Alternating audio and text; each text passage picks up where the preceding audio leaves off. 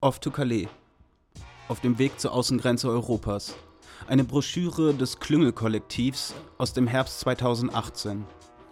Dieser Reisebericht beschreibt eine Fahrradtour an die nordfranzösische Atlantikküste, an den Ort, an dem die Festung Europa sich herauskristallisiert, deutlicher, als wir es an anderen Orten Europas zu spüren bekommen. Ein scheinbar vergessenes Kapitel der Abschottung und der Brutalität des Grenzregimes Europas. Teil 3 über die zum Teil erfolglosen Versuche in Calais ein Haus zu besetzen und Trying for England, der Versuch, eine mörderische Grenze zu überwinden, auf der Suche nach einem annehmbaren Leben. Wir besorgten ein wenig Hasch, kamen aber nicht dazu, am Kanal eine Tüte zu rauchen. Bei einem Krisentreffen im Keller diskutierten wir in einem wilden Mix aus Englisch und Französisch, immer darauf bedacht, das Gesagte zu übersetzen, die derzeitige Situation. Plötzlich war da wieder diese Anspannung. Wir berieten über die drohende Räumung des Squads, den Gerichtstermin und die Situation anderer Squads. Auch über den Umgang mit den vermehrten Nazi-Aktivitäten mussten wir ausführlich sprechen. Die Sauvant Calais, eine militante Neonazi-Truppe um Kevin Resch, fuhren mehrmals am Tag den Boulevard Victor Hugo entlang, fotografierten und glotzten. Doch schon da zeichnete sich ab, was wenige Monate später Realität sein würde. Gruppen von FaschistInnen, die in den dunklen Straßen des nächtlichen Calais Jagd auf vermeintliche Sans-Papier machten. Der Gipfel der rassistischen Übergriffe sollte sich im Februar 2014 ereignen, als Neonazis ein Squad mit Molotow-Cocktails angriffen. Wenige Tage später gab die Gruppe Sauveur Calais ihre Auflösung bekannt. Doch da hatten sie längst ihren Beitrag zum gefährlichen gesellschaftlichen Klima in Calais geleistet, das von der rechten Bürgermeisterin Natascha Bouchard sowieso schon befeuert wurde. Wir verstärkten die Schutzmaßnahmen, Jean besorgte Feuerlöscher und wir diskutierten Verteidigungs- und Fluchtmöglichkeiten im Falle eines Angriffs. Katlo und ich, weitestgehend unerfahren in militanten Auseinandersetzungen, waren froh, erfahrene StraßenkämpferInnen um uns zu haben, die wussten, was zu tun war. Doch die Feindbilder der Sauvant Calais waren klar abgesteckt. Nicht nordeuropäisch wirkende Menschen und AktivistInnen, denen ihr politisches Vagabundentum auf die Stirn geschrieben stand, waren in ihren Augen leichte Beute. Die abendliche Haschtüte, wieder eines dieser Katlo-Fabrikate, das die stärkste Raucherin zum Husten brachte, wirkte sich nicht förderlich auf meine leichten Anflüge von Paranoia aus. Doch die Nacht blieb ruhig. Am Morgen trafen wir uns im Büro, um eine Medienstrategie im Umgang mit der erwarteten Räumung des Squads zu diskutieren und einen Text auszuarbeiten. Ich befürchtete schon, wie es so oft ist, wenn es um den Nahostkonflikt geht, um den es meistens erstmal eigentlich gar nicht geht, dass wir nicht im Guten auseinandergehen würden. Doch meine Kritik an einer strukturell antisemitischen Aussage wurde aufgenommen und, nach einer längeren Diskussion, durch eine für alle tragbare Formulierung ersetzt. Im Squad gab es einige mit Neonfarben markierte Fahrräder, die wir an Sans-Papier verliehen, Amaru wollte, dass sein Fahrrad auch aussieht wie die No-Border-Fahrräder. Also lackierten wir vor dem Haus sein Fahrrad in Neonpink und Neongelb und blödelten herum. Ich versuchte mir meine innere Anspannung nicht anmerken zu lassen und beobachtete die immer wieder vorbeifahrenden Nazi-KundschafterInnen. In den frühen Abendstunden traf ein Van von AktivistInnen aus Dunkerque ein, die unglaublich viel Essen, aber auch 100 Kilogramm Plastikplanen mitbrachten. Letztere stellten eine der wichtigsten Ressourcen in Calais dar, weil die Bullen regelmäßig Zelte und Planen beschlagnahmten und unbrauchbar machten, indem sie Reizgas darauf versprühten oder gleich alle Habseligkeiten auf die Mülldeponie fuhren. Beim Entladen der Spenden geriet Cutlow zusammen mit Rob und Liam in eine Polizeikontrolle, nur wenige hundert Meter vom Squad entfernt. Sie weigerten sich zunächst Angaben zu machen, beschlossen jedoch, als ihnen ein Gerichtsbeschluss vorgelegt wurde, der besagte, dass die Bullen anlasslos bis Mitternacht Kontrollen in der Boulevard Victor Hugo durchführen dürften, falsche Personalien anzugeben. Als wenige Minuten später ein Sans-Papier von den CRS-Schergen verhaftet wurde, war die Stimmung angespannter denn je. Ich beschloss, die Nachtschicht an der Tür zu übernehmen und kuschelte mich, als die anderen längst schliefen, in meinen Schlafsack auf das Sofa direkt am Eingang. Ich lag noch lange wach, starrte auf die unzähligen bunten Plakate in den verschiedensten Sprachen und versuchte die Eindrücke der letzten Tage sacken zu lassen. Irgendwann fiel ich schließlich in einen leichten, unruhigen Schlaf. Ein lautes Bollern riss mich aus meinen konfusen Träumen. Ich brauchte einige Sekunden, um mir zu vergegenwärtigen, wo ich überhaupt war, raffte mich auf und öffnete die Tür einen Spalt. In der Dunkelheit standen drei Männer vor mir. Mein Herz raste und ich merkte, wie sich meine Kehle zuschnürte. Einer der Männer begann in gebrochenem Englisch wild auf mich einzureden. Er verlangte Lisha zu sehen und ich sagte ihm, er solle wiederkommen, wenn es hell war. Doch die drei ließen sich nicht abwimmeln, so dass Lisha, geweckt von unseren halblauten Diskussionen, im Morgenmantel aus ihrem abgehängten Bereich kam und mit den Männern redete. Erst da begriff ich, dass die drei finsteren Gestalten zu einer kurdischen Schleuserbande gehörten, die Mutter und Sohn abholen wollten, um sie gegen eine horrende Summe auf der Ladefläche eines LKWs nach England zu schmuggeln. Nach einigem Hin und Her wimmelte sie die Schleuser ab und ging wieder ins Bett. Ich weiß nicht, ob sie einfach wieder einschlafen konnte, Ich konnte es nicht. Bis zum Morgengrauen lag ich wach und versuchte mir vorzustellen, was es hieß, auf der Suche nach einem erträglichen, sicheren Leben für sich und sein Kind diese beschwerliche Flucht auf sich zu nehmen. Mit den ersten Sonnenstrahlen begann auch meine tägliche Routine an der Tür. Tee kochen, Zigaretten drehen, Handys laden. Ein Nachbar brachte einen Tisch und Stühle vorbei und um mich herum begannen die Vorbereitungen für einen weiteren Kindergeburtstag. Antonio, der in Italien auf der Flucht geboren worden war, wurde vier. Das einzige Wort, das er zu kennen schien und welches er penetrant in einem quälend piepsigen Ton wiederholte, lautete Chocolata. Die Nacht steckte mir in den Knochen. Ich war ruhig und in mich gekehrt, nicht in der Lage, die Geschehnisse der letzten Tage zu verarbeiten. Den Vorbereitungen für die Party schaute ich teilnahmslos zu. Im Gegensatz zu Amarus Geburtstagsparty war Antonios Feier eine für Erwachsene. Die Frauen spielten sudanesische Musik und tanzten. Schließlich luden wir die Männer vor dem Haus ein, denen sonst der Zugang verwehrt war, sich dem bunten Treiben anzuschließen. Und so sehr ich diese Ausgelassenheit genoss, weil sie uns alle den beschwerlichen Alltag in Calais vergessen ließ, mussten Katle und ich uns mit Anbruch der Dunkelheit auf den Weg machen. Zwei Nächte zuvor hatten AktivistInnen das Schloss eines leerstehenden Hauses aufgebrochen und ausgetauscht. Katle und ich erklärten uns bereit, die eigentliche Besetzung durchzuführen und zu versuchen, ein neues, legales Squad durchzusetzen. Um legal zu besetzen, müssen die BewohnerInnen eines Squads nachweisen, dass sie dort auch tatsächlich wohnen. Fotos mit Zeitstempel, auf denen zu sehen ist, dass Menschen in dem Haus schlafen, können davon Nutzen sein. Oft bestellen BesetzerInnen darüber hinaus einfach eine Pizza in das frisch besetzte Haus. Der Kassenzettel ist ein guter Beweis dafür, dass du es dir in deinem neuen Zuhause gemütlich gemacht hast. Wenn meistens früh morgens die Bullen anrücken, musst du nur verhindern, dass sie ins Haus eindringen. Wenn du das schaffst, bis deine Anwältin vor Ort ist, muss ein formales Verfahren gegen dich eröffnet werden, das zum Teil Jahre dauern kann, und so lange kannst du in deinem Haus bleiben. Also hockten wir uns auf die Treppe unseres neuen Zuhauses, die Klingel funktionierte noch nicht und wir wollten unsere Pizza auf keinen Fall verpassen. Wir warteten angespannt. Ich weiß nicht, ob ich jemals in einer Stunde mehr Zigaretten geraucht habe als an diesem Abend. Mit jeder Minute, die verstrich und die keine Pizza kam, wurde ich nervöser und rauchte hektischer. Dann, nach einer halben Stunde, bog ein Fahrzeug in die schmale Straße ein. Fast im Schritttempo rollte das Auto auf uns zu, wurde auf unserer Höhe noch langsamer, kam fast zum Stehen. Doch statt einem Pizzaboten erblickten wir die hämisch grinsenden Fressen von vier Bullen. Innerlich bereitete ich mich auf eine ungemütliche Nacht in der Zelle vor, doch das Auto beschleunigte und verschwand. Irgendwann mussten wir resigniert einsehen, dass keine Pizza mehr kommen würde.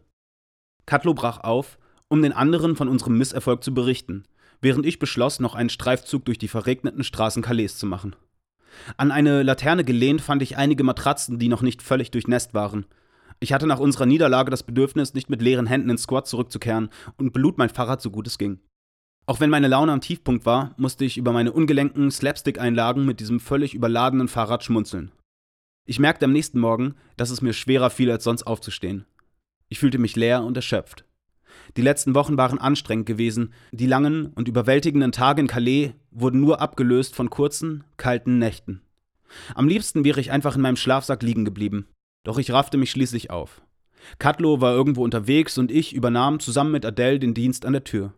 Meine tägliche Routine half mir nicht zu viel nachzudenken. Mechanisch kochte ich schwarzen Tee, drehte Zigaretten, lud Handys und versuchte für jedes Problem irgendwie eine Lösung zu finden.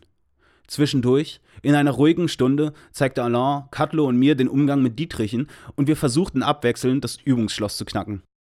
Doch als ein betrunkener Mann an der Tür lautstark verlangte, hereingelassen zu werden und sich an mir vorbei in den Wohnraum drängte, war diese Spielerei sofort vergessen. Blitzschnell griff ich nach seinem Kragen und versuchte ihn aus der Tür zu drängen. Bei dem anschließenden Gerangel stürzten wir übereinander, wälzten uns auf den Boden, bis wir ihn schließlich mit vereinten Kräften vor die Tür setzen konnten. Mir war nur noch nach Heulen zumute.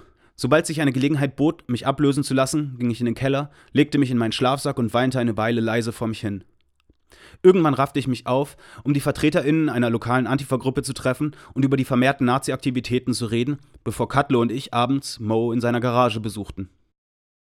Der Großteil der Garage war von Schaumstoffmatratzen auf Paletten bedeckt und das zugige Garagentor mit einer Decke abgehangen.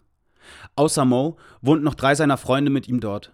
Sie alle kamen aus den verschiedensten Teilen der Welt und verständigten sich mit Händen und Füßen.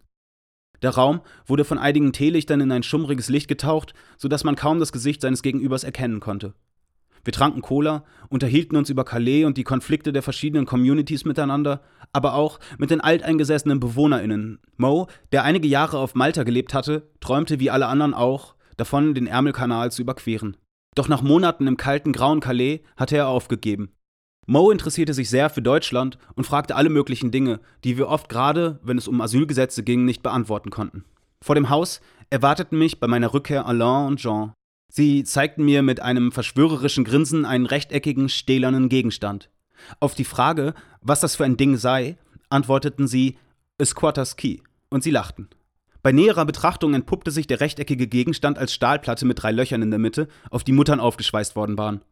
Diese kleine Platte, nicht viel größer als eine Zigarettenschachtel, konnte man auf ein Schloss aufsetzen und durch das mittlere Loch eine gewindefräsende Schraube in den Zylinder drehen. Daraufhin drehte man stumpfe Schrauben durch die äußeren Löcher, bis die Spannung den Zylinder des Schlosses zerriss und die Tür sich mit wenigen Handgriffen öffnen ließ. Wir packten einen Rucksack voller Werkzeug zusammen und machten uns auf den Weg in die Nacht. Immer bereit, bei nahenden CRS-Vans den Rucksack unter ein Auto zu werfen, streunten wir durch die Straßen, während wir uns über AktivistInnen in der Wüste zwischen Mexiko und den USA unterhielten, die Wasser und Lebensmittel für Geflüchtete deponierten. Ich hatte unser Umherstreifen bisher als ziellos empfunden. Umso überraschter war ich, als Jean zufrieden bemerkte, dass wir angekommen seien. Vor uns lag ein ehemaliges verrammeltes Autohaus, an das eine riesige Lagerhalle angeschlossen war, die allein schon Platz für sämtliche Sans-Papier auf Calais Straßen hätte bieten können. Wir machten uns ans Werk, guckten uns um, suchten nach möglichen Eingängen und wurden ziemlich schnell fündig. Neben dem Autohaus war ein kleines einstöckiges Häuschen mit einem verwilderten Garten voller Dornenbüsche, der direkt an die Wellblechwand der Lagerhalle angrenzte. Mit vereinten Kräften und zwei Brecheisen stemmten wir das Wellblech an der Ecke hinter dem Gebüsch weit genug auf, dass ein Mensch sich hindurchzwängen konnte. Das Krachen des nachgebenden Metalls verstärkt durch das Echo in der Halle beunruhigte uns. Doch der Einzige, der etwas davon hätte mitbekommen können, war ein Obdachloser, der auf dem Parkplatz gegenüber in einer Hütte aus Pappkartons schlief. Wir erkundeten das weitläufige Gebäude und schmiedeten schon Pläne, wie wir all die verstreuten Gruppen hierher bringen könnten. Ich werde nie diese Mischung aus Angst und Euphorie vergessen, die mich überkam, als wir durch die Büroflure liefen und uns all die Möglichkeiten ausmalten, den anstehenden Winter in Calais so viel erträglicher zu machen. Auf dem Weg heraus beschlossen wir, das kleine Häuschen notdürftig als Schlaflager zu tarnen, in der Hoffnung, die Bullen würden im Falle einer Razzia den versteckten Zugang zu dem eigentlichen Squad nicht so leicht finden. Während die anderen weiterzogen, um noch einige interessante Objekte auszukundschaften, schlief ich erschöpft neben der Tür auf der Couch im Squad Boulevard Victor Hugo ein. Der nächste Tag hielt eine angenehme Überraschung bereit. Ein Straßenköter trieb sich um das Haus herum und wir gewannen schnell das Vertrauen dieser durchgefrorenen, halb verhungerten Kreatur. Wir konnten den Hund nicht mit ins Haus nehmen, da das einen Verstoß gegen muslimische Reinlichkeitsgebote bedeutet hätte, und so begnügten wir uns damit, den Streuner zu füttern und zu verhindern, dass er eine Chance nutzte, es sich im warmen Haus gemütlich zu machen. Katle und ich brachen auf, um unsere Rückfahrt zu organisieren. Dazu meldete ich mich unter dem Pseudonym Michael Brück bei der städtischen Bibliothek an und suchte nach bezahlbaren Zugverbindungen oder anderen Möglichkeiten, Calais auf anderen Weg zu verlassen, als wir es erreicht hatten. Mittlerweile neigte sich der November dem Ende entgegen und wir hatten wenig Lust, uns die 600 Kilometer zurück nach Dortmund zu kämpfen. Wir organisierten, nicht ohne das Gefühl viel zu früh aufzugeben, die nächtliche Rückfahrt mit einem Auto für den kommenden Tag. Zurück im Squad fing mich Amaru ab, der mit besorgter Miene auf mich zukam. Wir setzten uns im Keller auf mein Schlaflager und plötzlich sprudelte es aus ihm heraus. Lisha hatte ihrem Sohn gesagt, dass sie heute Nacht nach England gehen würden. Und natürlich wusste dieser aufgeweckte Junge, was das bedeutete. Ich versuchte ihm seine Angst, dass sie von den Bullen verhaftet werden könnten, zu nehmen. Und erst da wurde mir bewusst, dass die irgendwie abstrakten Grenzen, die Cutlo und ich völlig unbehelligt überquert hatten, für diesen kleinen Jungen vollkommen real waren. Dass er in seinem kurzen Leben unter so vielen Gefahren so viele Grenzen überwunden hatte, dass er zu Recht Angst hatte. Für ihn stand alles auf dem Spiel, und ich kam mir vor, als würde ich ihn belügen, als ich sagte, dass alles gut werden würde. Wir verabschiedeten uns und Amaru machte sich mit seiner Mutter und den wenigen Habseligkeiten, die sie tragen konnten, auf in die Nacht. Auf in das ungewisse Schicksal, das jetzt in den Händen einiger dubioser Schleuser lag. Auf den gefährlichen Weg, trying for England. Ich machte in dieser letzten Nacht in Calais kaum ein Auge zu. Ruhelos wartete ich auf das Auto, das uns nach Hause bringen würde. In Gedanken aber war ich bei Lisha und Amaru, die, gezwängt in einem LKW, angespannt auf die Überfahrt nach England warteten. Ich dachte an all die Dinge, die schiefgehen konnten, an die CO2-Detektoren, mit denen die Bullen die Atmung von Menschen entdecken konnten, an die scharfen Hunde, die auf das Finden blinder Passagiere spezialisiert waren, an die Stichprobenkontrollen mürrischer Grenzbeamter, ein verräterisches Husten, ein schreiendes Kind, eine unglückliche Fügung. Menschenverstecker und Passfälscher sind die größten Helden der Menschheit. Thomas Ebermann. Dieser Reisebericht aus dem Herbst 2013 will einen persönlichen und subjektiven Eindruck geben von einem wenig beachteten Kapitel des europäischen Grenzregimes. Ich maße mir nicht an, die strukturellen Gegebenheiten haarscharf zu analysieren oder einen grundlegenden und fundierten Überblick über ein so komplexes Thema wie Migration liefern zu können. Andere haben das schon wesentlich besser gemacht. Als wir damals aufbrachen, hatten wir keine Ahnung, was uns erwarten würde und wie sehr Calais unseren Blick auf die Welt verändern würde. Wir hatten auch keine Ahnung, dass wir zwei Jahre später so unmittelbar mit einem breiten, zu großen Teilen offen rassistischen Diskurs über Migration konfrontiert sein würden. Keine Ahnung, dass Deutschland zeitweise das Schengen-Abkommen aussetzen und seine Grenzen schließen würde. Keine Ahnung, dass fast täglich Brandanschläge auf Unterkünfte von Geflüchteten verübt werden würden. Die AfD war nur wenige Monate alt und noch lange nicht in den Parlamenten vertreten. Und Pegida sollte erst ein Jahr später das erste Mal durch Dresden marschieren. An einem kalten Tag 2015 saß ich im Morgengrauen vor einer Unterkunft, eingehakt unter die Arme meiner Gefährtinnen, um die Abschiebung einer Familie zu verhindern und musste an Calais und an Amaru zurückdenken. Und ich tue es bis heute immer wieder, mit gemischten Gefühlen. Amaru, der wie alle anderen in diesem Reisebericht nicht wirklich so heißt, wird dieser Tage irgendwo in England zwölf Jahre alt. Doch fünf Jahre nach dieser Reise ist Calais immer noch ein Ort, an dem so viele hoffnungsvolle Menschen stranden. Manche schaffen es, diese mörderische Grenze zu überwinden, andere kostet es ihr Leben. Dieser Reisebericht ist all den Menschen gewidmet, die auf der Suche nach einer erträglichen Zukunft ihr Leben verloren. No Borders. Herbst 2018